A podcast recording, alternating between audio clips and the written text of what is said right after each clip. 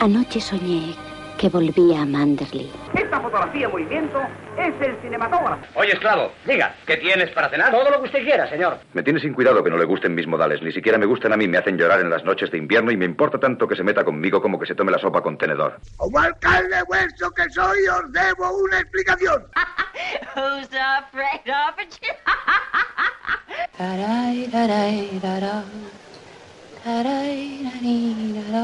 Fernando Galindo, un admirador, un amigo, un esclavo, un siervo. No diga más y juegue.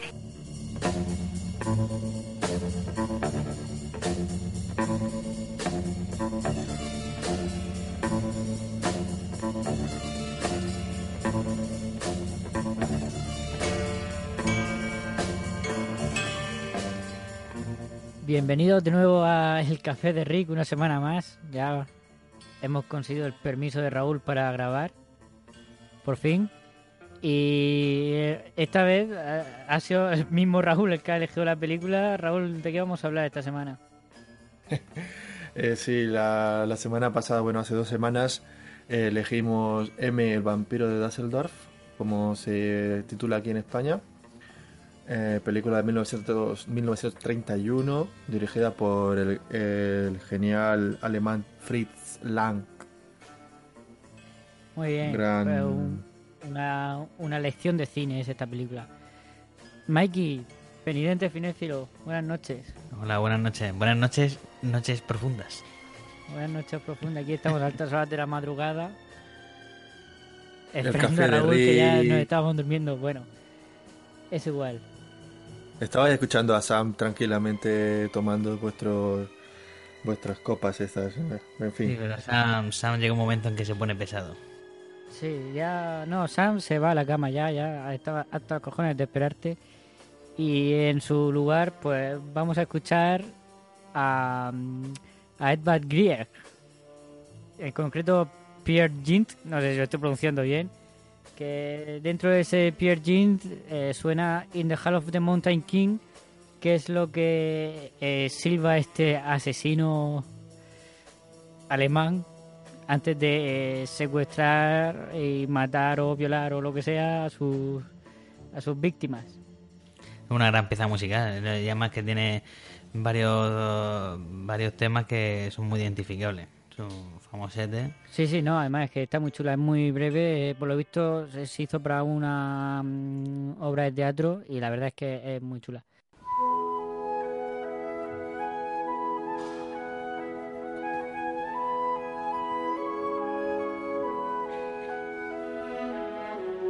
Eh, Mikey, te toca a ti esta vez hacer el resumen de, de la trama. Brevemente. No hay, no hay problema. Brevemente. Bueno, pues estamos en la ciudad de Düsseldorf. La película es M. Y bueno, en, la- en esta ciudad pues hay un asesino en serie que va matando niños. Bueno, niñas. Y vemos como pues, la policía tiene problemas para encontrarlo, ¿no? Y el pueblo, la, la ciudad entera, pues está obsesionada ya con cualquiera puede ser, ¿no? Y Claro. vemos como por un lado la policía pues se organiza, hace redadas, eh, se organiza de puta madre para intentar encontrar al asesino, eh, pone todo el empeño en eso. Y por otro lado vemos como paralelamente los capos del bueno, los jefes del, del AMPAM, todo el pues se, se- también para, para buscarlo, ¿no? Porque le están fastidiando con el tema de las redadas policiales. Hasta que al final pues llega la solución final. Que trataremos luego. Sí, la verdad es que eh, a través de esta búsqueda del asesino, eh, Fritz Lang nos muestra pues, la sociedad que, que vivía Alemania en ese momento. Era, eh, hay que ponerse un poco en contexto. Eh, salimos de la Primera Guerra Mundial, Alemania es la gran perdedora. Eh, la República de Weimar es, es, eh, sube el paro una barbaridad. Hay niveles de delincuencia como nunca se habían visto en Alemania. Y todo eso, pues, eh, además, precisamente el tema de los asesinos en serie, surgen varios asesinos en series terribles durante esta etapa.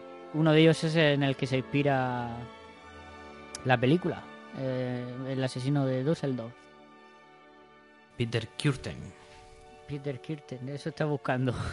Peter Bueno, de sí, sí. Además lo, lo- se conoció como el vampiro de Dusseldorf porque parece macabramente eh, se bebía la sangre de sus víctimas. Sí, confesó beber. Es que he estado leyendo esta mañana en el autobús. Confesó beber la sangre de una de sus víctimas. Solo lo hizo de una, no. Se ve que no le gustó demasiado. No solo mataba a niñas, mataba de todo. De todo, quiero decir, hombres, mujeres, que le daba un poco igual. Hombre, sentía predilección por las mujeres en concreto y por las niñas aún más en concreto. Pues aparte de, de matarlas, también las violaba. Pero bueno, la verdad que algo fue algo terrible. Una de las principales diferencias que veo yo con el personaje histórico es el, eh, el, el hecho de que él no él era un psicópata, él no sentía remordimiento de ningún tipo. Él aquí vemos como el personaje interpretado por Peter Lorre, sí que vemos como no puede evitar hacerlo, pero después de hacerlo sí que siente unos remordimientos terribles. Sí, ah, que por cierto lo hemos visto por aquí pasar, cruzar a Peter en el Sí, café. iba un poco apresurado. Sí.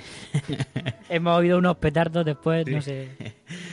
Eh, sí, también, eh, hombre, tampoco mm, conocemos el historial y, y la vida y, la- y- y cómo era este hombre Peter Kirsten, ¿no? Pero, pero en la película eh, vemos también cómo llega incluso a ser un poco al patetismo, ¿no? A, a Sí, este, claro, ases- él- este asesino en serie que siente remordimiento y bueno, y luego vemos eh, en la escena final lo vemos eh, bastante más clarificado, pero vemos también cómo- es un poco incluso patético, ¿no? Claro, es que él viene. Él nos lo presentan en un principio como un monstruo, ¿no? Además, con, la, con esa sombra te- terrible, ¿no? Amenazadora. Y ese, el silbido que decíamos antes, que es Mm. aterrador. Mm. Y ya, al final pasa a ser la víctima. ¿Qué va a decir Raúl? No, nada, simplemente estoy escuchando lo que decís y bueno, yo en parte también lo, que has dicho del, sil- del silbido, eh, pues como una de las cosas ¿no? que tiene como más, eh, ¿cómo se dice?, notoriedad o, que destaca a lo mejor no un poco por, por este eh, recurso innovador, porque también hay que recordar que esta película se, se ha hecho en un tiempo en el que se llevaba muy poco tiempo haciendo películas sonoras. Em, yo recuerdo hace mucho, mucho tiempo, muchos años, hice un trabajo sobre el, el cine sonoro, el- la transición que hubo del mudo al sonoro. Y recuerdo haber encontrado esta película casualmente por eso, ¿no? Por, por el, por, la- por el énfasis que tenía eh, en el tema de, eh, bueno, en el caso del silbido, pero también los, los elementos externos que dices tú, lo que hablabas del caos, un poco, ¿no? De la ciudad y todo esto. Y, y bueno, curiosamente, pues en este momento del cine no se, no se había perfeccionado todavía la técnica. Habían problemas de sincronización. Yo supongo que en el o sea, en- posteriormente, años después, solucionarían estos, estos problemas con la banda sonora. Pero yo creo que en el momento de su proyección, concretamente esta película no lo sé, pero mm, porque no me ha dado tiempo, ni- es que no- ni siquiera he podido verla, revisionarla. Pero bueno, sé que hay fragmentos en los que no estaba del todo sincronizado, como ocurría también en el, en el Cantor de Jazz, ¿no? que es la que se, se suele decir que es la primera película sonora de la historia. Sí, que, que en verdad no lo es, pero. No, O sea, no, ya es porque no es, no es entera sonora, que tienen temas musicales, pero bueno, eso es otro tema. es otro tema. Bueno, lo que, lo, lo que sí sabemos Eh, que esta es la primera película sonora de, de Fritz de Lang, ¿no? Fritz Lang. Co- correcto, a decir que él es su primera película sonora, es la penúltima que hizo en Alemania.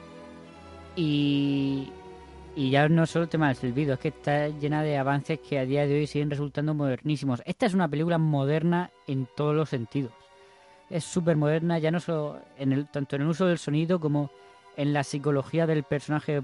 mm, iba a decir protagonista, aquí no hay un protagonista, pero bueno, si hablamos de protagonista, pues es Peter Lorre, no porque no hay otro. El, el fuera de, el fuera de campo, el fuera de campo, ¿no? Es que El- eh, se usa, muchi- se decir, usa muchísimo. uso- El uso del fuera de campo. La sombra siempre por aquí, por allá, no sé, esto también te recuerda un poco a lo que luego Sí, se pero- hizo en, en, en las películas de gángster, ¿no? Y en el cine negro también Mm. luego. Claro, es que esto es una. Esto es una película que es un precedente, claro, de cine negro. No es cine negro, aquí todavía no existía el cine negro, pero esto es lo más cercano que hay de cine negro hasta que se, hasta que llega, hasta que llegamos a los 40, ¿no? Esto es cine negro total. Es que Hombre, Fritz porque Lang es- Fritz Lang luego fue un gran director, ¿no? De cine negro. Bueno, Claro, tú es entiendes, que- tú, tú entiendes más de esto, pero Fritz Lang estaba ahí desde el principio. Fritz Lang viene del expresionismo, mm, pasa por la transición esta que hay entre, entre Alemania y Estados Unidos y después eh, estuvo en- haciendo películas de cine negro hasta que se dejaron de hacer películas de cine negro. Él estuvo en todo tiempo y, a la cabeza siempre. También esta película yo lo que veo es una antesala también a la, la película que comentamos aquí en el café la semana pasada, el neorrealismo. Por el tema de. italiano, por el tema de cómo muestra eh, los edificios, las calles, cómo muestra la gente pues, jugando, pues, con un ambiente un poco tétrico, de como tú decías, Luis, de la posguerra. Y bueno, yo la verdad que la, la película es la primera vez que la he visto ahora y la he visto así un poco como una antesala del, de lo que hablamos precisamente la semana pasada. Sí, tiene mucho, yo sí veo que tiene mucho de rollo documental, no documental obviamente, esto no es un documental, pero sí está, sí ti- tiene una, un, transmite un realismo eh, eh, impresionante. Toda la película parece un documental hasta ya el final, hasta el, el juicio final, que es, eso ya es, bueno, eso para mí ya es teatro puro pero todo lo anterior es, es un documental prácticamente, ¿eh? es que transmite un realismo impresionante. Además, yo creo que es la primera vez en la historia del cine, mm, estaré metiendo la pata seguro, pero de, la, de lo que yo conozco es la primera vez en la historia del cine que te presentan una investigación policial tan real, ¿no? Analizando huellas eh, digitales, eh, investigando eh, eh, siguiendo la- las pistas de toda la investigación que realiza la policía e- e- es súper realista.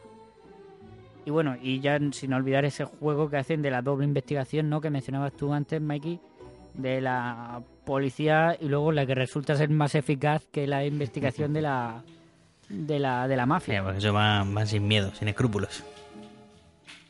Mm. Además, es una escena muy interesante, no sé si os acordáis, en la que hacen un paralelismo de la reunión de la policía y la reunión de, de la mafia, discutiendo cómo afrontan este problema, ¿no? El, el de...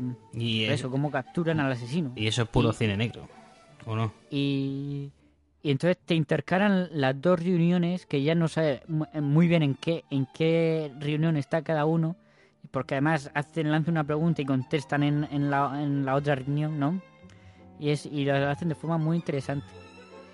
Otro volviendo al tema del sonido acabo de caer. Otro uso que tiene el sonido este súper moderno es el uso de la voz en off. Es una voz en off súper inteligente no sé si os acordáis Raúl, ¿tú te acuerdas cómo usa la voz en off?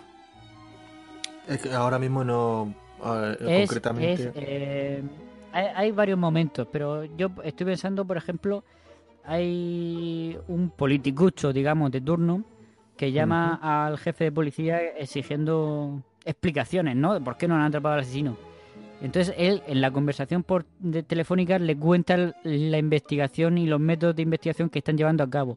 Y eso nos lo muestra, entonces esa pasa a ser la voz en off y vemos lo que están haciendo la, la policía en todo momento. Y así hay, hay varios ejemplos. Otra cosa muy moderna de esta película. Yo, vosotros cortadme, porque yo aquí voy a- eh, cuando tengáis algo que decir me refiero.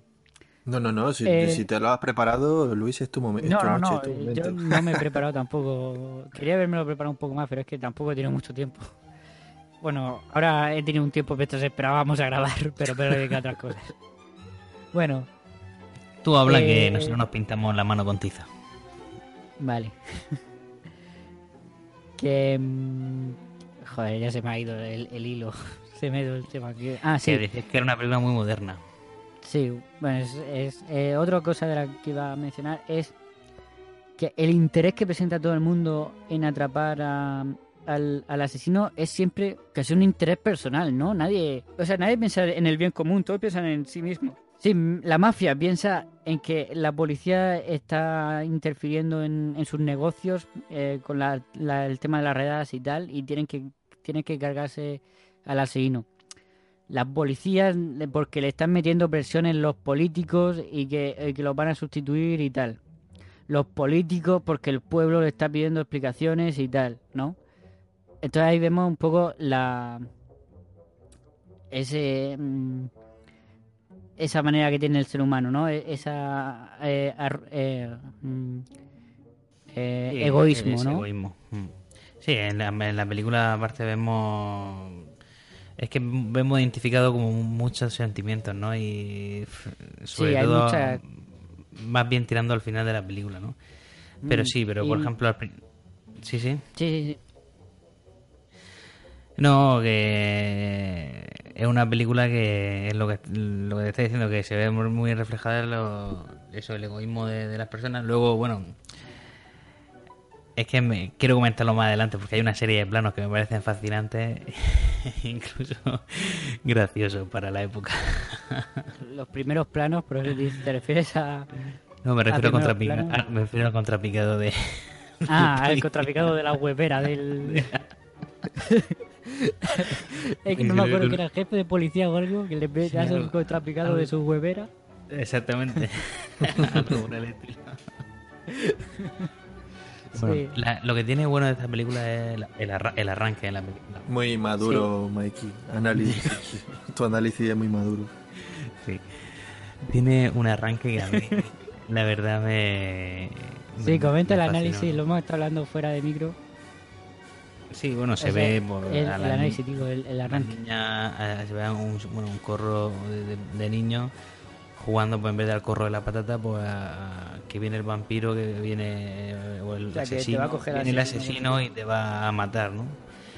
Que yo creo también que, que viene un poco dado por el tema de que, como decía Raúl, eh, hemos pasado del, del, del mudo al sonoro y Freeline inteligentemente empieza así, ¿no? Con este, Nah, con este cántico infantil. Claro, es que es una forma. Bueno, claro, un elemento más. Tú piensas que estamos hablando. Luis dice que esta es una película moderna, pero evidentemente no deja de ser un clásico. Y el cine clásico lo primero que nos presenta es una, una escena en la que nosotros nos tenemos que nutrir ya de, de lo, de lo que va la película, ¿no? En este caso, No, pues, pero- ¿de qué va? O sea, ya te enteras atrás. Sí, Pero aparte de eso, tú... Pero que no, no es que sea una película moderna, no ya Luis, que- ya, le, ya lo, decía de broma. Aparte, Luis. aparte de, Ah. Percibe el tono, a- a- Luis. aparte de eso, aparte de eso, o sea, ellos te, claro, en la, en la primera, a primera, a primera de cambio te dicen de qué va la película, está claro, pero aparte lo hacen Mm. con un elemento que es más moderno para la época, que es una canción. Claro, que- que- exactamente. Es que lo- ese es, que lo ese- que esa es la- lo brillante, ¿no? De decir, Exactamente, lo voy a coger, voy a coger eh, todo lo que esté en mi alcance para que para, para plantear una situación desde el principio y, y aquí se hace de puta madre, o sea, muy bien. Mm. Correcto. Y bueno, pues vemos ese traveling y esa, esas madres que le dicen a su hija que no, que no jueguen a cantar eso, ¿no? Porque están preocupadas porque hay un asesino en serie en la ciudad, que, que tampoco es muy buen pavo. Que luego la- lo que el- me gusta lo que dice la otra, ¿no? Mientras que cantes, mm, saben que están, que estás ahí, ¿no? Que están ahí, ¿no? ¿Qué más da lo que canten? Exactamente.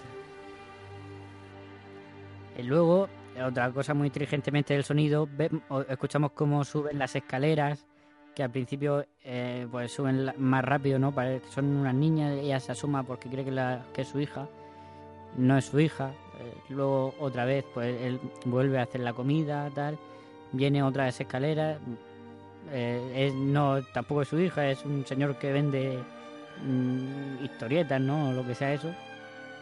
Sí, que ahí, ahí hay, un, hay, un, hay un plano, yo creo que he visto dos planos cenitales. Son, perdona Mike, son como, como entregas de, de telenovela, bueno, una especie de, de serial, Sí, ¿no? eh, De, novelesco, así Sí, que... son, seriales, sí, no, no, sí. Perdón Mike. No, decía que ahí hay. Un, que yo en la película creo que he visto dos planos cenitales, o a lo mejor alguno más, se me ha escapado alguno. Y ahí Sí, hay uno de las. lo- Ahí hay uno, un plano de las escaleras que. Vamos, te recuerda Mm. posteriormente a Vértigo o. Buena película así, ¿no? No, un plano... Sí, eh, eso es lo que, lo que iba a comentar, lo que iba a comentar yo. Después de, de que venga el señor este de la de los cereales, ella se asoma a la ventana y grita el nombre de su hija, ¿no? No, no me acuerdo cuál era. Del Entonces, o algo así. Ah, no me acuerdo, sí. Y entonces eh, vemos distintos planos, el de las escaleras, el de el de el patio vacío, todo vacío, eh, y ella llamándola en, en off, con, con eco además, y todo totalmente solitario. Luego vemos el plato de la, de la mesa que está vacío. Y del plato de la mesa vacío hace un corte y pasa a la pelota rodando eh, sola por la, por la calle, que era la Sí, pelota que sí, tenía sí, la, niña cuando la secuestra. Entonces, del plato vacío pasa a la pelota rodando y de la pelota rodando pasa al globo que le compró eh, Peter Lorre, eh, que estaban que se ha enganchado en los cables eléctricos. Mm. Bueno, pues, y no te muestra nada Claro, más. es que para acaba de, o sea, para mí esa eh, la- em, ya, ya has dicho la, la- lo- si al final llegamos a lo de la escena favorita es que esa es mi escena favorita porque es puro puro cine y puro emoción así tal cual con planos, o sea, te lo, te lo explica todo perfectamente Es que en es- cuatro o cinco planos. Sí, sí, además, eh, y sin esta película coge los elementos del sonoro que le benefician y que son auténticas novedades y que los usa narrativamente bestial, pero sin abandonar ese lenguaje cinematográfico mudo que, eh, que eh, tan- con tanta maestría dominaba Friedland. Porque, mm, es que aquí esto está filmado. Además, hay planos directamente que no tienen sonido. Cuando están por las calles y tal, que no tienen sonido y, y porque a Friedland le gustaban así. No, no lo quiso sin sonido. Cuando Pero- van las patrullas, eso por las calles y tal, eso no tiene sonido. Pero eso, eso sabes por qué era también. Lo que te he comentado, eh, puede que Friedland a lo mejor no lo, no lo quería, pero eh, me parece que era por el tema de los, del- de la parafernalia que había que, que había que montar para poder tener sonido. Sí, puede ser, Que pero yo he era- leído era algo también he demasiado- leído. Que era demasiado trasto, o sea, dem- demasiado follón. O sea, Sí. que en el estudio, incluso estando en estudio, tenías complicaciones porque lo era muy aparatoso y tenía mucho ruido. Tenías que poner en la grabadora en una, en una cabina aislada y eso en la calle yo imagino que sería muy complicado hacer en 1931. Eh, con eso hace la película de Cantando bajo la lluvia hacen coñas con, con eso. Hmm. que le esconden el, el micrófono en un en una flor gigante en el vestido a la chica que no sabe cantar y ahí pasa un cable por detrás que lo pintan en una banda y ahí hay que esconderlo con mator- matorrales hasta las cabinas insonorizadas. Bueno, eh, eso es otra película. Eh, sí, pero es que eh, también he leído que sí, es cierto que eso, pero que a Freeland le gustaban esos planos sin sonido. Pero bueno, Claro, porque lo había Eh, hecho mucho, lo había hecho mucho, mucho tiempo, ¿no? Cine sin sonido, cine mudo y sabía usarlo bien también. No sé hasta qué punto este hombre sería pro sonido o, o contra sonido, porque Eh, No, yo no más- creo hubo- ni que fuera ni, ni pro ni contra, simplemente Nah, pero es pues, que el cine al- al evolucionó, él supo adaptarse perfectamente. Sí, Ya, pero, eso, pero yo no llevaba, creo que eso, tuviera- llevaba un tiempo. O sea, había gente que en los primeros años decía esto, no, no lo puedo Que usar sí, que yo sí, sí. Pero yo creo que además es que aquí Freeland demuestra que es- lo usa de una manera Que lo usa. ¿no? Mm, sí. Que no, que yo no creo que sea simplemente pues dijo esto es una nueva herramienta más, pues vamos a utilizarla como hay que utilizarla. Claro, que no, no lo utilizó, no lo utilizó simplemente como una justificación para, Mm. O sea, que no metió sonidos gratuitos, ¿no? Por así decirlo, como, como ocurrió con los musicales o con, o con las películas de terror, ¿no? Que, que era un poco, ahora que tenemos soni- sonido, pues podemos enfatizar esto, pero bueno, aquí lo usa de otra manera totalmente, vamos, no, para generar, eh, ¿cómo se llama? Em, interés. em, eh, y bueno, y emociones en general. Sí, para, Sí. Para, para generar la intriga esa, ¿no? Mm, sí, otro elemento que nos muestra Friedland en las calles estas eh, de Düsseldorf es esa, ese, mm, esa paranoia reinante, ¿no? Cualquiera puede ser el asesino, ¿no? La escena en la que una niña le pregunta a un señor mayor qué hora es, el, el, el- y el señor pues simplemente coge el reloj, le responde y, y ya está. Y entonces le, se acerca un, un tipo, "Ay, ¿qué está haciendo con esta niña tal? Y, y entonces eh, se, se- se forma una multitud tremenda alrededor, ¿no? Y, y todo eso Es se ve muy bien en la como- película. Claro, como acusándolo directamente ya de que de que él es un de que es él, ¿no? O sea, y, y la gente enseguida Sí. se, se, se ambiente empiezan a, a ensa- ensañar, a ensañarse con él Mm. y, ese- y decir él es el asesino, no sé qué. a Raúl le hace gracia. eh, ese ambiente te de paranoia que estaba... que digo que ese ambiente de paranoia que estaba... estaba imperaba en las calles de, de Alemania. Eh, aquí hay un partido que está empezando a, a- a coger notoriedad, ¿no? El no sé si os suena Partido Nacional Socialista. Pero el satánico o el, o el- porque existe. Nada, sí, hombre, evidentemente. De Nazis. Sí. Pues había mm, el partido nazi, nacional socialista, tenía un eh, había tenía unos mm, ¿cómo se dice? Es que hay una palabra, ahí tiene un nombre. Eh, bueno, tenía como una división de, de alborotadores, algo así, contra que protestaban contra el sistema, contra la República de Weimar. Y entonces, pues, e- ese ambiente de, de miedo y de acusaciones y tal existía en esa época. Y también, pues, es una crítica. Por cierto, la película, en un principio, Fritz Lang la iba, la iba a llamar. eh, Los asesinos están entre nosotros. Hmm.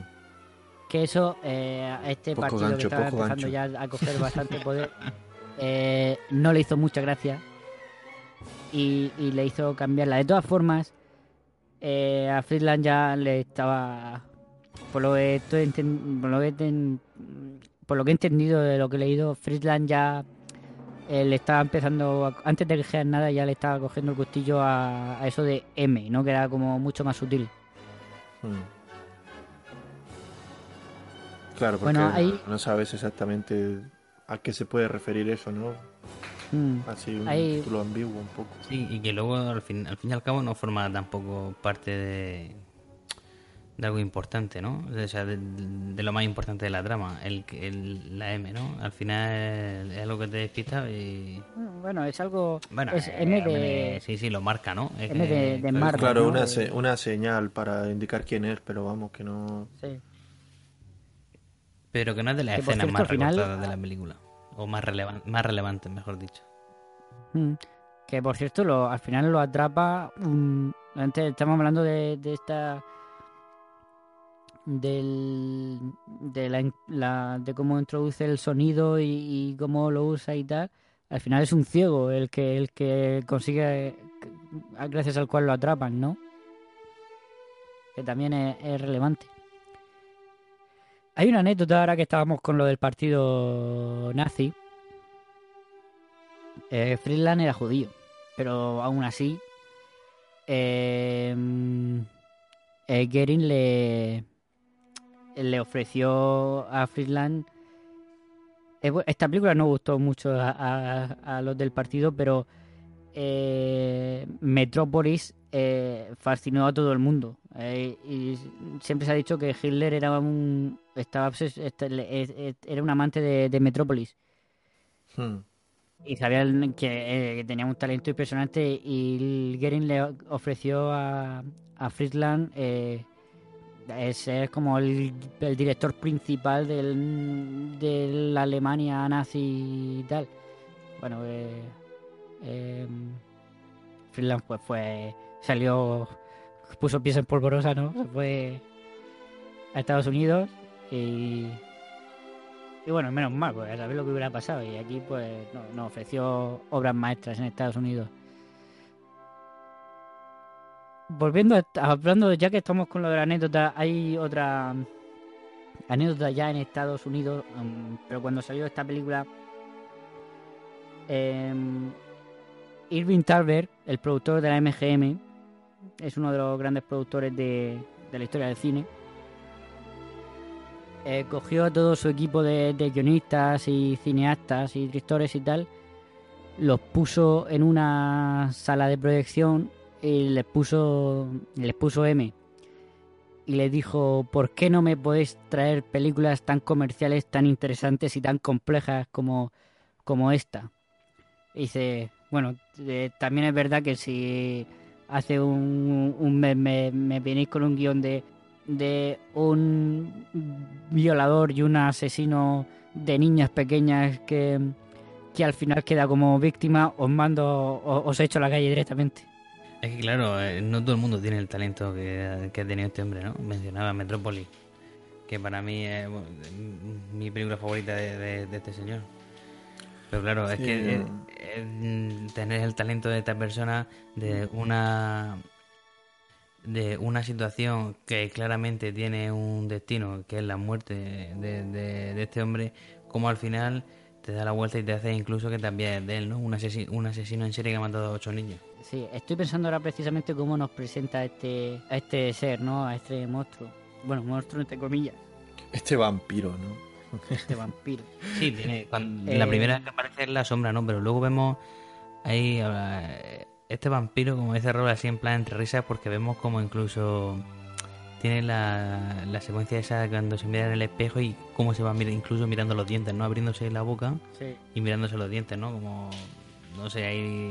digamos, yo ahí lo que vi es una semejanza, pues como buscándose los colmillos, ¿no? Yo lo que sí, lo que iba a comentar es la primera vez que lo vemos es la sombra, como tú dices. La segunda vez es en el espejo y a partir de ahí siempre que vemos antes de que antes de que lo cojan, tiene dos lo vemos de dos maneras diferentes, ¿no? Cuando es el el monstruo, digámoslo así, y está de caza, por decirlo así también. Que va es totalmente está totalmente sereno, ¿no? Está totalmente eh, concentrado en lo que tiene que hacer y nada más. Y cuando no es el monstruo, cuando es la persona, digamos, y entonces siempre lo vemos eh, a través de en el espejo, eh, con su rostro reflejado en, en- en los, en los escaparates, ¿no? Reflejando ese, esa doble personalidad, por llamarlo así, o ese trastorno eh, que tiene eh, ese trastorno, ¿no? Claro, al no ser tan directo le da como, como más misterio y, y seguramente pues es lo que tú dices, lo del reflejo, ¿no? Que, que lo Mm. que estamos viendo es la otra, la otra parte, ¿no? De, de esa, de este ser patético. De este hombre. Sí, sí, sí, pero es, es como dicen. Pero bueno, yo, yo veo que es una persona fría, y calculadora y, y, y con sus pasos muy bien medidos, pero para hacerme la contra a mí mismo y ser coherente conmigo, es decir, que al final voy a ser una persona incoherente, hasta un punto clave que es eh, cuando el pobre marca con la M a, a, a, a Peter Lorre, que he dicho que esa no, no era una escena clave, pero sí, ahora digo que es una escena clave, lo he dicho. Sí, es que es- Eh, entonces, a partir de ahí se convierte eh, en una persecución total y entonces, eh, bueno, también este Peter Lorre, que las características tiene de debajo, regordete, los ojos muy saltones, eh, pues a partir de ahí la personalidad fría que tiene se le va al traste y es una constante huida y una constante sálvese quien pueda. Pero sin, sin, sin, sin, mirar, eh, Sí. sin, sin ser el cal- calculador, ¿no? Porque lo vemos... Pero yo es que no, no estoy de acuerdo contigo. Yo no lo veo que sea calculador para nada. Yo lo que veo en esta película es que él va andando por la calle, le entra él pronto cuando ve a una niña o algo y, y no calcula nada. Simplemente, si no hay nadie, lo hace y si no, no. No, Sí, yo creo que... eh, En ese aspecto sí, pero sí tiene sus pasos bien medidos. Su, su- Y yo es que simplemente, y yo precisamente por eso creo que en la policía le cuesta pillarlo porque Porque es totalmente espontáneo, no, no hay...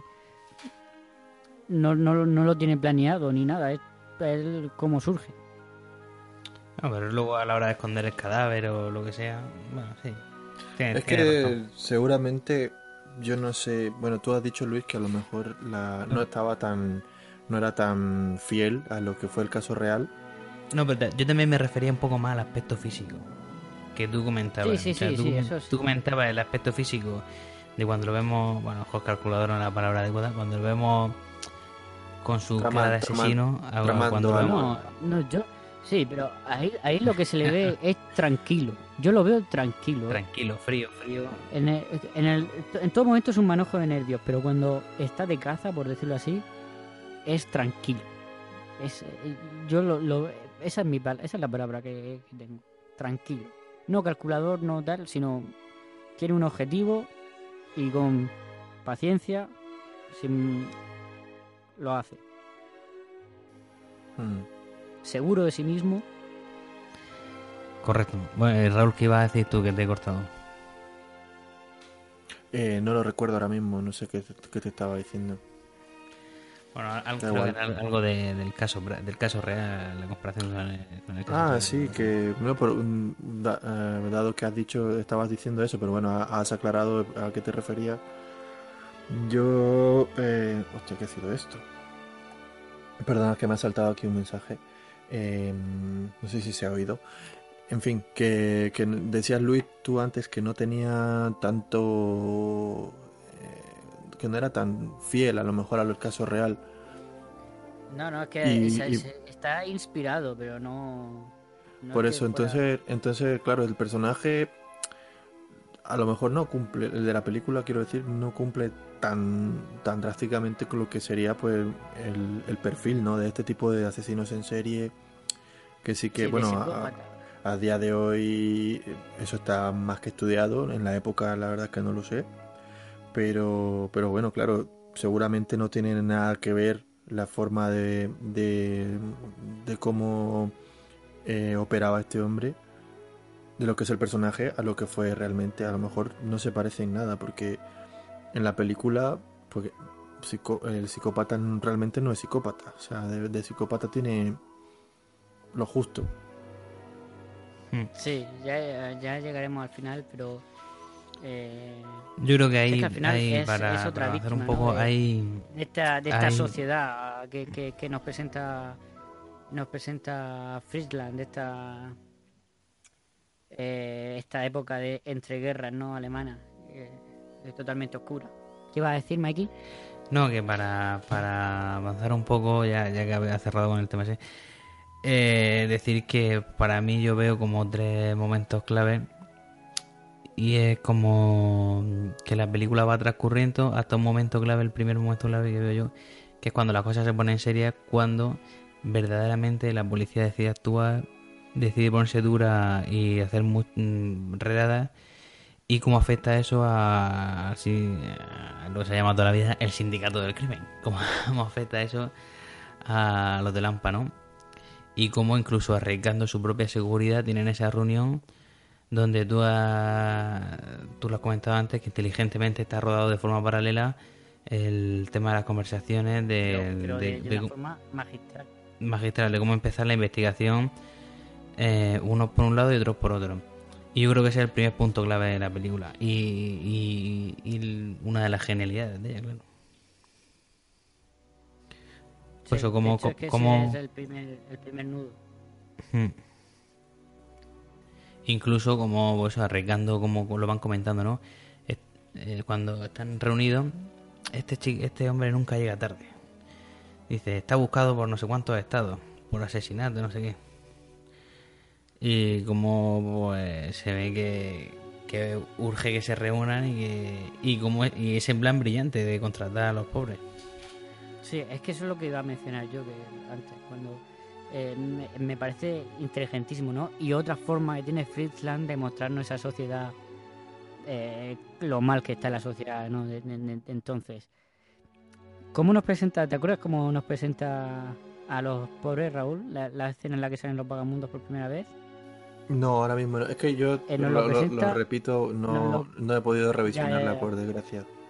Eh, nos lo presenta a través de un plano secuencia bastante, bastante largo y, y Mm. además bastante. eh, y además muy impresionante, ¿no? Porque sube, baja, se mueve de un lado a otro, atraviesa un- un- una, una rendija de una pared. Está muy, muy chulo. Sí, ahí se ve un poco el truco, pero cuando atraviesa el cristal. Pero eh, es que no sé si es ahí. Ah, No, no, sé antes, si- antes de atravesar el Creo, cristal. creo que que- estaba hablando de, de antes de otro atravesar plano. el cristal, sí. que también. Mm. Eh, sí, sí, me he equivocado de plano, me he equivocado de plano. Es que ese, el que dice Mikey sí lo recuerdo. Y ese también. A mí, vamos, eso es muy- Oye. A mí sí que me. Vamos, a mí no me. No me chocó no, tanto lo de No, atravesar no, el sí, cristal. sí, no, sí, eso lo he hecho, lo he hecho meter la broma. Está Mm. claro que eso es eh, buenísimo. Y no recuerdo un poco. Exactamente. Pero es que si no recuerdo mal, es el mismo que venía de antes. Y, y hablando del plano, que menciona el plano secuencia. Y, eh, eh, Freeland no es un poco también el antecesor, o digamos, Orson Welles no se fijó un poco en este hombre, no. ¿Quién, perdona? Orson No Welles. Orson Welles. Claro. Orson Welles vio, vio un montón de veces M. Es que yo viendo viendo eh, algunos tipos de secuencias que hay en esta película, eh, me recuerdan, no sé, a Ciudadano Kane o a. Pero no solo. o a no solo o- no, y no, no por el plano secuencia. Es que no sé, por, no, no sé cómo describirlo. Sí, pero no solo. Eh, eh, Orson Welles. Eh, Hitchcock dijo que fue a Estados Unidos. Cuando fue a Estados Unidos dijo que él lo que quería hacer era hacer películas como las que hacía Fritz Lang. Eh, Era, al final, bueno, pues ya sabemos a dónde llegó Hitchcock, pero él quería hacer cine como lo hacía, como hacía Fritz Lang. El- Es curioso porque yo de todas formas, esta película puede que tenga. Puede que tenga ya al- algún, algún tinte de. Por ejemplo, de, de The Lodger, ¿no? Puede ser. No sé si. Eh, Sí, es que iba, eso es lo que iba a decir justo, que yo aquí veo, yo veo, a lo mejor es algo personal, pero yo aquí veo cosas sacadas de El enemigo de la rubia. Esto es muy personal. Claro, es que. Y, esa película es dos años anterior. Y es Sí, sí, totalmente eh, muda. Es totalmente muda. Y, y claro, ya puede que, puede pero- que sí. pero- siempre hay una re- retroalimentación ¿no? de, estos, de estos directores porque, claro, son innovaciones que se van haciendo en un, po- un periodo de tiempo muy, muy corto. Que Mm. a día de hoy esto ya se ha hecho hasta la saciedad. Pero en aquel momento, cada vez que alguien hacía algo nuevo, era como, wow, no sé, ¿no? Ah, mira lo que ha hecho este, tal. Entonces, yo creo que hasta cierto punto puede que ha- haya habido retroalimentación por, por, por ambas partes. No, Sí, seguro, no, eso vamos. está claro, yo- Segurísimo. Y más de, de la escuela europea, bueno, aunque. Eso está claro. mm, Bueno, aunque Mira, diferenciara, ¿no? De eh, la alemana de la inglesa, pero. Pero lo está- que Mm. lo que estábamos comentando antes del plano secuencia el plano secuencia que estábamos hablando es el mismo es que él es muy largo eh, recorre todo el este de los mendigos nos presenta un montón vemos al señor como que está comiéndose una salchicha y preparando la comida y escribiendo el menú en el este entonces sube y atraviesa el cristal que lo atraviesa así se ve como, como retira en el cristal no pero bueno, va- igual, más bien parece que están abriendo la ventana, ¿no? Casualmente. Qué casualidad. Justo cuando entra la cámara. ya, pero No, coño, pero esa- es esas cosas a día de hoy. A día de hoy. No sé. ah, Yo lo, lo puedo entender. O sea, no. Oye, hay, hay, hay un. Eh, No habían steadies, tío. O sea, yo qué sé. De hecho, se nota mucho No, cómo no, se mueve. es impresionante. La, la- la cámara que pesaba lo suyo. Se, como, se nota como, como si fuera un cámara en mano, que seguro que no, seguro que iba montado en algo. Pero claro, el armastroste ese, hacer un traveling en aquel momento era. A día de hoy ya es complicado. Si no tiene equipo bueno, pues en aquel momento no quiero ni Si imaginar. tienes, tienes que saber usarlo. Hombre, yo supongo que Friedland, en su momento yo creo que, que no, no se no se rodearía de, de, opera- operadores creo- mediocres. creo que- sí, sí, sí, lo que me refiero es que incluso a día de hoy también hay que saber hacerlo. Que tenemos mejor equipo, pero hay que saber hacerlo. Hombre, claro, y tanto. Vosotros que sois Bueno. uno entendido ahí nos decís que no hay... En esta película no hay cámara en mano, ¿no? Yo creo que no. Eh, eso, eso no sé, yo creo que no, ¿eh? Yo creo que aquí es que cámara en mano era muy difícil hacer. Es- estos eran tochos, tochos, Es tochos. que es- es- claro. es que Friedland a lo mejor estaba fuerte. Llevaba, llevaba un parche en el ojo. Fritzland, por cierto, no, Fritzland más fuerte, Es el es el más- director más elegante de la historia del cine. Porque iba, en un ojo llevaba un monóculo y en otro llevaba un, un- un parche pirata. Era el, el director más guay. no, eh, Hombre, yo un decir- monóculo es elegancia. Yo... Desde luego, que es un tipo con- era un tipo con clase. Yo lo que iba a decir es que hay, hay un momento en cuando el M es marcado, bueno, cuando M es marcado no, cuando el protagonista es marcado con la M, cuando corre a, a esconderse, ¿no? Está huyendo y se pega contra la pared, hay un momento en que la cámara se acerca de, de una forma que es que pare- parece cámara en mano, no sé, hay un, hay un movimiento... Sí, no, no, sí. Yo estoy, estoy viendo varios momentos en que la cámara se mueve, pero eso... Hay un eh, momento que se mueve, No sé cómo lo harían que en se la mueve época. de arriba abajo, izquierda a derecha, así como haciendo una especie de cruz. Y que, que vamos, que Mm. parece que, que no es que no es lineal, ¿sabes? Entonces, por eso me, No, me que confunde- eso- me ha confundido. Lo, lo Mm. moverían de alguna manera, sí, está, está claro que no sería a lo mejor entre Claro, dos. eh, o- no sé si es porque era un- o, o cámara en mano y tiene esa sen- o, la- o querían dar la sensación de la angustia que tiene el hombre pues, al ser perseguido, que también puede ser. Pero bueno, que con la Hombre, cámara en serán mano las dos cosas. Yo creo- esa- Eh, esa- esa hacía cosas por, por azar. Yo creo que simplemente puede que el movimiento fuera complicado de rodar y, y, eh, ya aun, aun siendo con, con dollies, o sea, con ruedas o con traveling o con grúa, como sea, Mm. incluso haciéndolo de esa manera, al ser un, un espacio complicado seguramente, pues a lo mejor por eso se movía tanto, pero vamos, yo creo que, que era una- es una cosa técnica, más que más que de, de buscar la, la inestabilidad aposta. No sé, a mí me parece brillante el plano ese. No, pero sí, sí puede ser que esté. O sea, yo, que- aún así, es lo que digo. Yo no creo que, que Freeland lo, lo hiciera por hacer. Eso es. Habrá, de, habrá las dos cosas, ¿eh? Yo sí creo que. Habría que preguntárselo a él. Hay que buscar cierto estilo. Hombre, tú piensas que estas cosas, este tipo de... O sea, todas las películas siempre te acaban hasta arriba de, ro- de, de anécdotas de rodaje y de historias y esa per- perfe- perfectamente podría ser una, una de ellas, ¿no? Sí, ahí eh, Quedó, quedó genial en la, en, la, en la historia porque se veía, eh, reflejaba de tal, pero, pero la verdad es que fue pura casualidad, que eso también pasa muchas veces. Ya, eso pasa mucho. Eh, anécdotas de rodaje, voy a contar una. eh, La, he escuchado. ¿Estuviste, Luis, en el rodar? Ah, sí. Entonces, en la, en la Alemania prenazi. Sí, bueno, es que eh, vamos a ver, estamos en el en el café de Rick en 1942, pero yo en su momento pues viajé por toda Europa, ¿no? Bueno, eh, Viaje, Para que- Viajaste a París, mentiroso. Sí, ya te interrumpimos, sigue. estuve en París, pero, pero bueno, esto es unos años antes. Eh, cuando hacen la redada, que también es otra gran escena, la redada en el puticlub ese o lo que sea, eso es un, un antro de mala muerte, ¿no? Donde se reúne lo peor de lo peor. Hay un plano en el que enfocan una mesa, en el que hay, pues se ve un plato lleno de, cenizas, eh, eh, se ven un- tres jarras de estas de cerveza, se ve otra jarra rota, ¿no? Se ve todo encharcado. Y cuando, eh, cuando Freeland pues iban a rodar eso, eh, pues no le gustaba cómo estaba la, la mesa.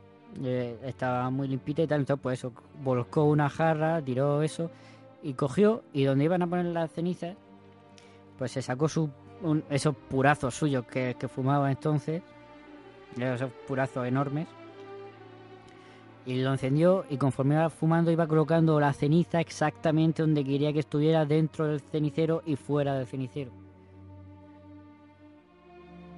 Es un tipo elegante. Está así, pues, está a su gusto, su, su majestad en la mesa, ¿no? Estaba demasiado limpia para mi gusto. Ahí, pues, eh, hablando de, de- de- de los puros y del humo, es una película donde se ve mucho humo y se ve muy. Sí. donde se ve mucho el, el tema de- de- de- del del cigarro y del puro, ¿no? Mm. Y eh, yo lo veo también eso como un elemento incluso de, del cine negro, ¿no? Que puede. del- Sí, sí, de la, humareda esa en interiores, la humareda que hay en interiores. Luego, por ejemplo, también cuando. En interiores y en exteriores, ¿eh? Porque... Sí, no, no, ahí fuma ahí hasta el apuntador. No, no, no, me refiero, pero aparte de- del humo del tabaco, eh, de- por fuera sí que hay un- una especie de humo, ¿no? De, de niebla en esas calles tan...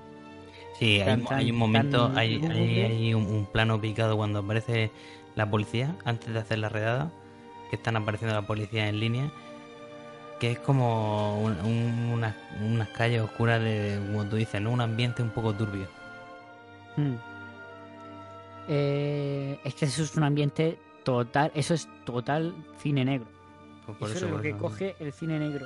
Es, es eso, punto. Eh, yo quiero hablar de la escena de cuando después de la persecución, cuando lo acorralan en el edificio y se ponen a buscarlo. Me parece una, una película tan inteligentemente rodada como maneja la tensión que él intenta escapar de la sala porque lo han encerrado dentro del almacén, ese, esa especie de almacén donde está, donde está él. Como los otros eh, rebuscan el,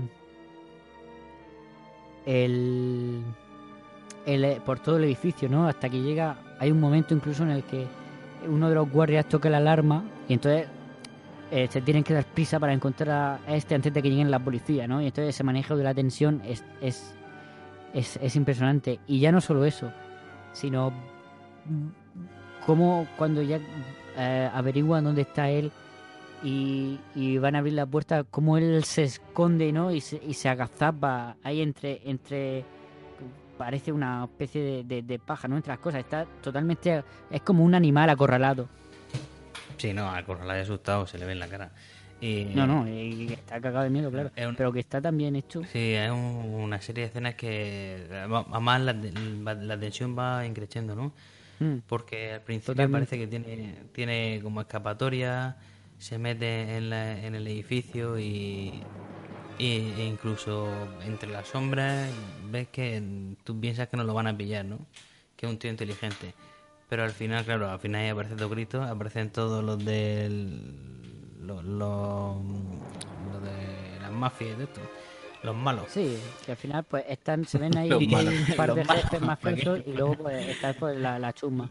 Lo podemos simplificar en los malos, los, mal- los maleantes. Sí, y, todo- y toda Y la tensión, toda la Claro. tensión se, se va a la puta cuando, cuando llega el plano de la huevada, ¿no? Del, del, del- Es que no recuerdo exactamente en qué parte de la película estaba situado.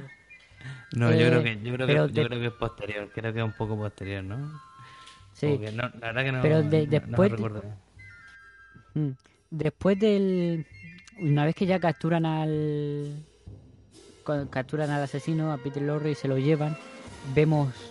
Vemos que- en qué estado ha quedado el edificio, ¿no? Nos muestra plano a plano, pues, eh, una, una, una puerta forzada, tal. Es lo, mismo que el- veíamos con- cuando desaparece la niña. El plato, el patio, Claro. la escalera. Ah, bueno, a mí, a mí hay una escena que me encanta ahí de esa película. O sea, de, de esa, de esa parte que es cuando se dejan al amigo abandonado. Sí, eso es lo que iba a mencionar. Ah, venga, Porque pues, vamos. Claro, es que vemos pues como una puerta forzada, tal, un- una ventana rota, vemos a los guardias eh, eh, inconscientes en el suelo, tal, y vemos el agujero en el suelo. Eh, son planos largos, son fijos, son planos fijos y son planos y son planos largos. Y vemos al el, de repente el agujero en el suelo y entonces vemos como pues, eh, hay una luz que, que se asoma y ¡eh! que me habéis tiradme la cuerda que me habéis dejado aquí entonces le tiran la cuerda y, y le alumbran los focos de la policía que Mm, me parece también brillante En, un, en, en el otro plano decía yo cenital, fantástico. Porque aparte va subiendo del agujero, cómo va subiendo hasta, hasta que se ve todo el cuerpo entero de la policía. ¿no? sí Y luego vemos ese interrogatorio, ¿no? Que hacen, que él al principio no quiere soltar prenda, hasta que pues ya le dicen, eh, como que le engañan, ¿no? Le dicen que, que uno de los, de los guardias ha muerto, entonces ya es un, es un homicidio. Entonces llega el, el, el inspector de homicidios, que es mentira, no era por hacer un favor al otro, eh, para, para que le interrogue él. Y entonces él se, se acojona y le cuenta que, que, que te- te tenían acorralado al asesino y, y, y el inspector ya lo flipa, ¿no? Porque él... Sí, porque la él- policía, la policía está, está un poco eh, sorprendida de que haya, el, el edificio lo hayan dejado patas arriba y no se han llevado nada. Y no hayan llevado nada. Y, entonces- y, y, por ejemplo... porque le- la- le están preguntando ¿y qué, buscabais en el sótano y en el ático? ¿Qué buscabais? Claro. Y, y además, y, y hay momentos en el que se ve que han entrado a una a, un, a una sala donde que estaba había dos o tres cajas fuertes, las cajas fuertes que las han tocado, ¿no? Mm. Entonces, por eso. Entonces cuando, pues eso, entonces le piden el favor a este de homicidio y el de homicidio, pues por hacer el favor, pues eso, le, engañan, le dicen que, que uno de los guardias ha muerto y entonces él se acojona y lo cuenta todo y él lo flipa. Sí, Eh, como vemos cómo se, cómo se le cae el puro de la boca. Mm. Además, entra al cuarto de baño, se, se, se- se Sí, pone sí. agua y todo porque eh, no, no. Y entonces yo creo que ya. eh, ah, mira, eh, esa es justo aquí, el plano de la huevada. Maldita sea. Y bueno, yo creo que ya podemos ir a- a- al juicio, ¿no? Sí, sí. sí. A la, a la eh, nave abandonada donde está donde en- tiran a- al protagonista a una sala vemos como lo tiran por una escalera eh, de espalda y de repente se da la vuelta y vemos un jurado bueno una, una marabunta de personas y un travelín así lateral bueno, No, es como una va enseñando a todas las personas Sí, yo creo que es como-. Sí, vemos cómo va enseñando hay ahí todas las personas que hay en ese jurado, digamos así, popular, ¿no? Sí. Ese Justo plano, ese en plano ese es momento- genial. Sí, sí, ese plano es fantástico. Y ahí vemos como Friedland juega con el foco de una manera muy chula. Tiene varios puntos en los que juega con el foco. Pero ya lo interesante de este plano es de esta, de esta secuencia es cómo está filmada, ¿no? Una vez que él, él conoce a su abogado y se, y, y se queda como ahí también en una esquinita como antes, ¿no? Acojonado de miedo. Y cómo eh, Friesland lo, lo rueda esta secuencia. Él, planos muy cortos, ¿no? Pla- eh, un primer plano muy eso muy detalle de, de su expresión no Eh, que está es terrorífico totalmente está aterrado y luego cómo rueda al luego cómo rueda ese eh, jurado popular por así decirlo no es esos criminales que es totalmente en la distancia no de una forma muy fría mientras que él es lo rueda totalmente para mostrar sus sentimientos y tal al jurado es en la distancia, planos mucho más abiertos, de una forma muy fría, sin eh, son planos fijos. Me parece que es- es muy inteligente como lo ha hecho. Y luego es está, es, dice, me gusta la frase que le dice, que le dice, el, esto qué, qué, qué- clase de juicio es, aquí no hay, no hay, no hay eh, jurados ni abogados y tal, ahí, ahí tienes, eh, tienes todos expertos en leyes, ¿no? Desde seis años en, desde seis meses en no sé qué hasta cadena perpetua. No, incluso cuando el abogado le dice, dice, está acusando a mi cliente de, de homicidio cuando tú estás acusado de homicidio. Bueno, eso no viene al, ca- eso no viene al tema, eso, eso no viene al caso. No estamos Luego- hablando de eso ahora. Y lo, lo- claro, lo, lo interesante y a donde va toda la película eh, es lo que dice eh, el personaje de Peter Lorre, ¿no? Y dice, eh, vosotros que sois unos criminales, sois unos criminales porque sois unos sois unos vagos o no tenéis trabajo, ¿no? O porque os gusta robar sin vivir sin trabajar, ¿no? O que os gusta tal. Yo es que no puedo evitarlo. Yo es que no tengo libre albedrío como para evitar ser lo que soy. Él, él se, se defiende diciendo que lo que le pasa a él no lo puede evitar, ¿no? Que, que es... eh, Claro, no, lo que no tiene control sobre sí mismo. Sí. Claro, lo que le, viene diciendo es vosotros sois unos ladrones porque habéis decidido ser unos ladrones. Sois unos asesinos porque habéis decidido matar. yo no tengo libre albedrío, yo no puedo decidir matar o no matar. Al final, eh, eh, y Friedland nos lo presenta totalmente como la víctima. Sí, no, al final, exactamente. O sea, Y es que, es que es totalmente lastimero, ¿no? Este señor allí. Pero es lo que hemos comentado, es un asesino que ha matado a ocho niños y al final tú como espectador te, te, te, te, te- te Mm. crea un Freeland te crea un sentimiento de, de- de que, bueno, Freeland y Peter Lorre en su actuación, que lo hace del pelo, Sí, no, te Peter crea un Lorre sentimiento de, brillante. de, que te apiades de, de, de ese personaje. Sí, de simpatía por el, por, Sí, el, por el malo.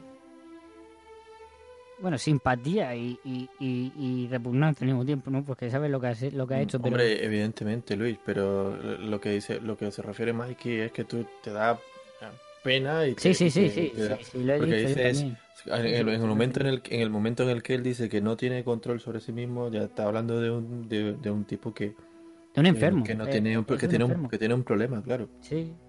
Mm. De hecho, él, él lo que dice es que eh, una vez que lo ha hecho, eh, dice, es que no puedo vivir, es que cada vez que voy por la calle giro porque creo que alguien me está siguiendo y, y, y es mi sombra quien me sigue, soy yo mismo el que va detrás mía, que no me deja vivir. Mm, Yo creo que ahí está, para mí la genialidad del diálogo, del todo el monólogo es esa, es esa parte. Bueno, para mí lo que me gusta, cuando habla de, de su sombra y de esa de esa ciclotimia que tiene él o bipolaridad, como o no sé cómo haya- o esquizofrenia, por qué decirlo. Sí, este, bueno, no sabemos lo que es, pero... Trastorno bueno, disociativo, ya, pues- no sé qué, alguna historia de eso. Tendrá Mm. un nombre. Sí, algún nombre tendrá. Bueno, el caso es que volvemos como ya para acabar la película, el pues al final el jurado, pues obviamente, este jurado popular de, de, de los bajos fondos De madre y padre. le condena a muerte, pero pero justo en ese momento pues llega la policía y lo y pues tiene un juicio de verdad.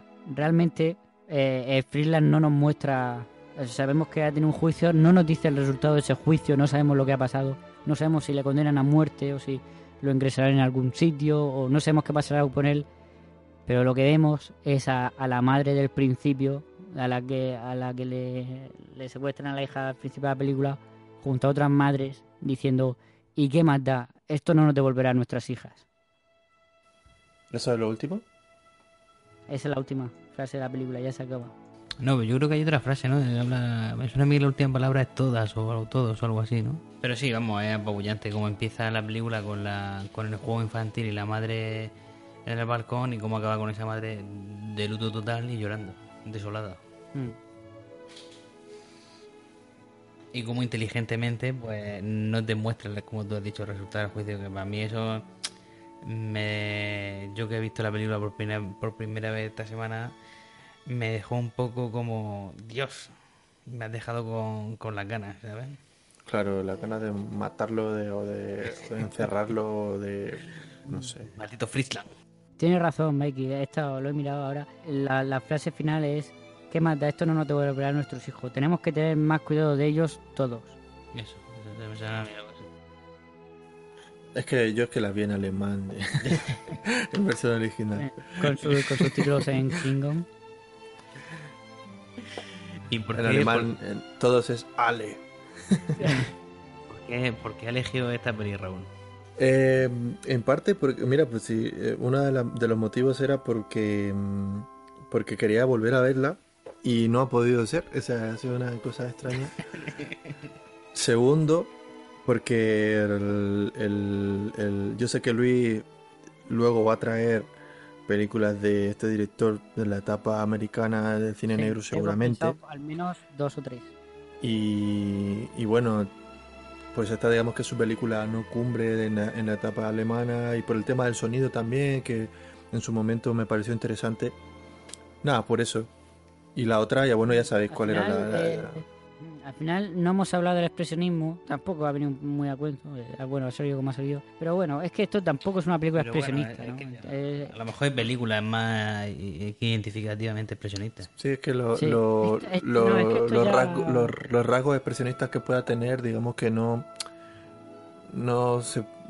No, no tienen el mismo valor estético que puede tener en, el que aparece en, en las otras, ¿no? O sea, Aquí ya estamos hablando de, de otra cosa más moderna, como decías tú, Luis, ¿no? Ya, ya nos, nos estamos No, es que pasando esto- a, No, ya a no- mí- a a otro nivel me- de, cine. A mí esto me, me acerca mucho al neorrealismo. Es que esto ya no Mm. es. Esto ya no es. Aquí ya el expresionismo se había, se había acabado en esta época. No hay películas expresionistas eh, eh, sonoras. Mm. Yo creo Esto es que una película que está, está a caballo entre el expresionismo y el cine negro, Sí. tirando mucho más al cine el negro. cine, Tiene- el cine negro tiene- ya tiene- tiene- tiene- más tiene- que más que neorrealismo es cine negro. Pero está- Sí, sí, sí, es cine negro Pero total. no, pero yo digo que, que me, que me acerca a mí a, a, a- el temática neorrealista por el tema de las calles y, y la ciudad y eso, pero pero que tiene momentos de expresionismo, ¿no? Las, el, cuando juega con las sombras, eh, cuando juega en los en los Sí, momentos pero así, el los expresionismo es mucho más exagerado, todo, momentos- mucho más, eh, además es mucho más irreal, es como Más es de- todo como un ambiente de pesadilla. Ya, más de pero atrezo y sí, más de Ya, atrezo pero quiero decir que él y, tiene y, y ¿cómo se llama esto? como- Pintura. O sea, muchos decorados son pintados. En este caso no, son son construidos. Sí, pero me refiero que tiene ya, pero que aquí todavía queda la estela, todavía le, le está quedando la estela un poco de, de esa corriente alemana, ¿no? Por, por, yo- Mm. por- por la sombra, por la- los gestos en... en- Sí, la- los gestos sí, totalmente. O sea, en el juicio la, la cara del, del loco es un poco... ¿Qué, qué te digo yo? Nosferatu, un poco el, eh, el doctor Caligari también, no sé. Además la temática también puede ser, ¿no? Un desequilibrado que va... eh, que comete crímenes, eh, no sé. Sí, el, Por el eso que monstruo, la- ¿no? Él también- monstruo que persigue a la... A la a- en este caso son, son niñas, pero bueno. Mm. Bueno, eh, una cosa más que no, no he dicho. Ya vamos a las a las secuencias favoritas. Thea von Harbu. ¿Quién es? Es la, la guionista. Que Ah, guionista, estuvo sí. casada con. La mujer, ¿no? Estuvo casada con, con Friedland. Friedland, sí. Bueno, son, son los dos guionistas. Estuvo casada con, con Friedland y fue la guionista y la autora del relato en el que se basa la Mm. película de Metrópolis. Sí. Que por cierto se, se dice que fuera fue una gran defensora del, del nacionalsocialismo. Del régimen nazi. Mm. Por eso, por eso ya no fue... Pero bueno, eso ya son otras cosas. Por eso fue la primera mujer de Friedland. ¿Y El- ¿Fue la primera mujer de Friedland? Yo sé que No, él bueno, fue su segundo un- marido. Ah, bueno. Hmm. La, la salsa rosa alemana no... No. de esa época no, no te leías el, el, el, el semanario ese, ¿cómo se llama? La, la- el serial ese que, te, que llevaban del corazón, El, que corazón. el hombre, el hombre vendía... el que vendía esas noticias. Lola, vendía Lola.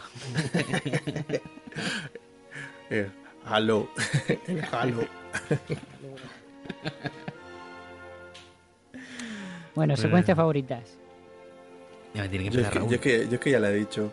Yo la he dicho tú cuando, ¿no? cuando, sí, cuando has hablado de, de los planos estos visuales de la, la madre. Bueno, lo primero, lo primero de todo, la, la niña jugando, el, la sombra que le llama, la madre buscando, eh, lo que has dicho tú, la desolación un poco, el plato vacío y acto seguido la pelota rodando y luego el globo en el, en el en el, en el cable, ¿no? En los cables de esto. Para mí eso es que no, no salvo la- las tres o cuatro veces que la madre dice el nombre de la niña, no necesitan más, son todo lo demás son todo imágenes sí. y, Es que es brillante, Para mí, brillante. para mí eso es brutal, o sea, brutal. Es cine puro. Sí, es Mm. que es eso. Eso es una lección de cine en estado puro. Mikey, Bueno, pues yo estoy entre el plano ese cenital de cómo sacan al amigo del agujero, que me, me gusta mucho, o el Mm. contrapicado de él. de la hueva. es que me, eh, me ha marcado, ¿eh? Me ha marcado tanto como el paquete de Te ha marcado. No, a, ver, a- a mí me gusta mucho una secuencia, una... O sea, pues lo que hemos hablado, ¿no? El plano, la verdad, el plano cuando sacan al, al ladrón del agujero me gusta. La escena final, lo que ha hecho, el- la panorámica que ha comentado Raúl, me parece genial.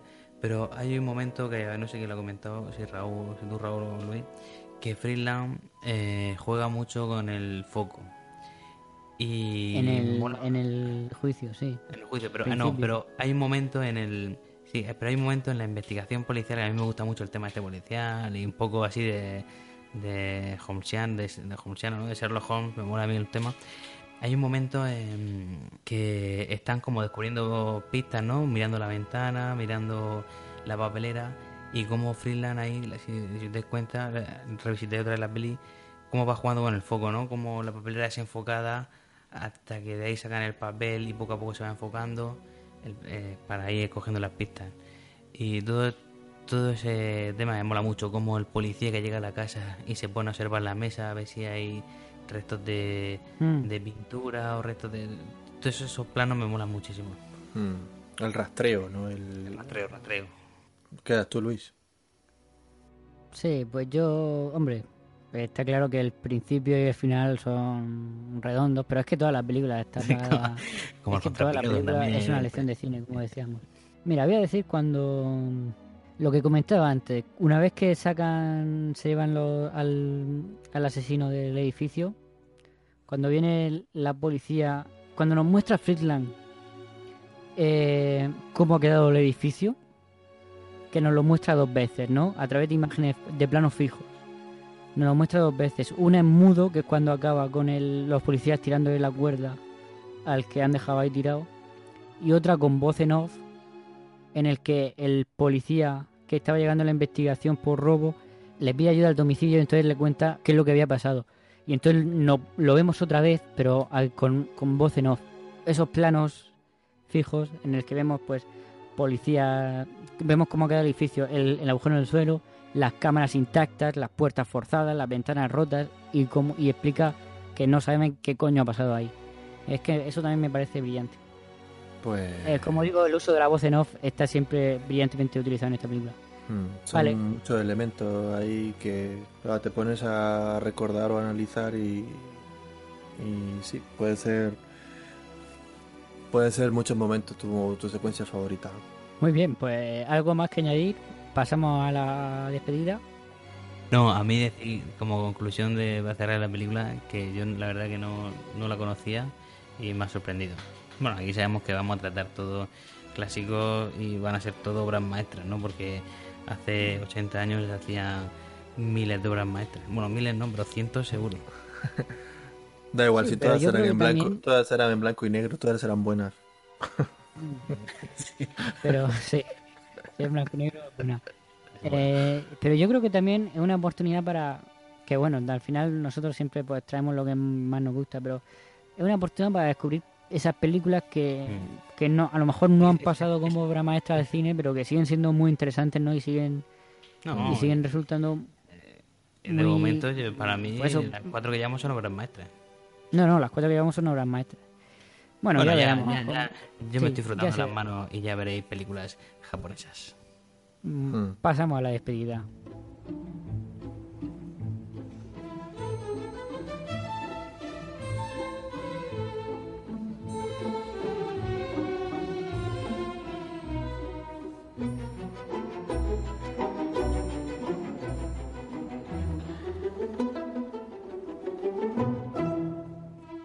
Y bueno, pues como siempre, eh, me toca a mí esta vez. Proponemos tres películas y, y vos- yo propongo esta vez tres películas y vosotros decidís cuál. A- así a, a oscuras, a- sin saber el título ni el director, solo el año y el género. Avanti. Pues tenemos un drama del 1916, una comedia de 1934 y un noir de 1950. Drama del 16, comedia del 34, noir del 50. Anda. Yo me tiraría, por el- si Eh. tengo, si tengo que elegir, elegiría Noir del 50. Como veis, Porque comedia, un poco... como decimos con Lubitsch, ya vimos en, Mm. en Lubitsch y Ser o no ser. en Ser o no ser. Ya digo que son las tres americanas, ya es hora de cruzar el charco. Mm. De nuevo. Y, La de pues, son- 1916, pues yo creo que seguro que sé cuál es. eh, Y no, y no sé si tengo yo cuerpo y valor para ver eso a, ahora. mí, a mí tampoco me apetece. Y ya vi, vi- si es la que yo pienso, esa película creo que dura tres horas y pico, cuatro. y si tampoco habrá muchas más. No sé, 16 conociendo a Luis. Bueno, sí, ya Yo- sabes cuál es. Pero bueno, pues yo diría, yo el- diría la comida del de 34 y el noir del 50. que el- el- la semana pasada estuvimos viendo un drama como, como ladrón de bicicleta. Yo diría Noir del 50. Ya toca Sí, Noir. eh, esta vez estoy de acuerdo, estoy de acuerdo con Mike. Porque aunque la del 16 es tentadora, que ya sé cuál es. Hombre, la del 16, pues. Es un drama con matices, ¿no? Pues podemos añadir epopeya si queréis. Ya, ya sé, es que ya sé cuál es. Nunca la. Bueno, nunca la sí. elegiría. Vale, pues. Entonces, el noir del Rec- 50, ¿seguro? Noir del 50 es recordar, recordar a nuestros oyentes, a nuestro, uni- a nuestro único oyente o a, a nuestros oyentes Ah, sí, que, eh, que- bueno, por cierto, aquí vamos a darle un saludo a Diego Luis Contreras que nos, que nos comenta en Twitter y nos anima. Nos anima a que, a que traigamos una película de Preston Sturges Sí, eh, que- algún día traeré por una película de, de Sturges. que algún día traeremos. Y no como comentarle a, a, a él y, y a los demás ¿eh? y a los otros dos que nosotros ya teníamos ya teníamos esta sección dentro de dentro del podcast del penitente cinéfilo y donde comentamos pues, una noche en la ópera y tal y donde la última peli de cine negro que comentamos fue de Tour y entonces el desvío que si quieren revisitarla, pues allí tienen una oportunidad para, para escuchar ese podcast y se lo van a pasar de puta madre. Ese, ese quedó chulo, ese estuvo muy... Sí, de Tour eh, más que un peliculón. Y. Entonces por ¿qué eso digo que, a- apetece, apetece ya una noir y más años Sí, bien. 50. sí, sí, un, un noir es lo que ya, ya les va tocando. Revelo el título Venga, Luis. En un lugar solitario, Nicolas Rey. No la conozco. Buena película. Yo no la he visto ni la conozco. O sea que más me vale tener una semana, una buena semana para verla. Protagoniza Humphrey Bogart. eh, y bueno, si queréis, pues hago un breve avance. Muy bien. Básicamente es la historia de un guionista en el que pues él- él- le proponen su productor, no, no su representante, no, bueno, no, es igual. Le propone eh, adaptar una novela en concreto. Y él pues no tiene ganas de leérsela y conoce a la camarera del bar que, bueno, a la camarera no, a la que se encarga del guardarropa del bar en el que tiene la conversación con su representante que ve que estaba leyendo esa misma novela, entonces le dice que la acompañe a casa, acompaña a casa y se la cuente. bueno, el caso El es que... el típico eh, el típico truco. El caso es que se le cuenta más o menos la novela y él eh, pretende hacer el guion a partir, de, a partir de lo que le ha contado, no piensa leerse la novela. El caso es que al día siguiente, eh, por la mañana, le despierta la policía en la puerta y le dicen que eh, hay una chica que, ha aparecido muerta y que la última vez que se le vio fue, en su fue con él llegando a su casa, ¿no? Que es la chica del guardarropa esta que ha aparecido muerta esta mañana, esa mañana. Entonces pues va a, de- a declarar, llevan a su vecina a declarar que argumenta que los vio entrando, entonces pues la llevan a declarar y ahí es cuando conoce a esta chica y se enamora y ahí empieza pues un romance. Pero no cuentes más. Sí, porque al final la cosa está completa, cabrón. Que yo no la he visto. lo- lo- o sea, estamos diciendo que Humphrey Bogart vuelve- viene al Café de Rick la semana que viene. Después se puede Sí, producir sí, una, una paradoja temporal. Vamos a tener a dos Bogart dentro del café. Cu- curiosidades que tiene el universo, ¿no? Conocido. Eh, Luis, diría- menos mal, menos, menos mal que no te tocaba hacer el resumen de la del 16, ¿eh? que si no nos, tira- nos tiramos aquí otra hora. No sabría cómo... No sabría cómo, tiene- tiene el resumen hecho en tablas de piedra. no- no sabría cómo hacer lo de, lo de el resumen de, de esa película. Tendré que hacer tres resúmenes por lo menos, o cuatro. Te resume y dos, la- y dos largometrajes. Nada, Muy pues bien. Luis, mi, mi venganza será terrible. Yo la próxima vez po- propondré una del año anterior, de 1915. Que si no se hubiera... Bueno, la próxima si vez no fuera... le toca a Mikey. Es verdad, cuando me toca a mí, quiero decir. Le toca a ti... el- la salida de los obreros de la fábrica. Pues nada, chicos, ha sido Venga, un gusto, como aquí. siempre. Nos vamos a ir yendo. Mm. Son altas horas de la madrugada. El camarero ruso este ya nos está apuntando con un revólver o algo para que nos vayamos. Bueno, aquí se ha disipado, ¿Lo hasta, se- se ha disipado hasta la niebla ya. Sí, así que pues nos vamos y la semana que viene con un lugar solitario de, de Nicolás Rey. Muy bien. Pues hasta la semana que viene. Una gran elección. Adiós. Adiós.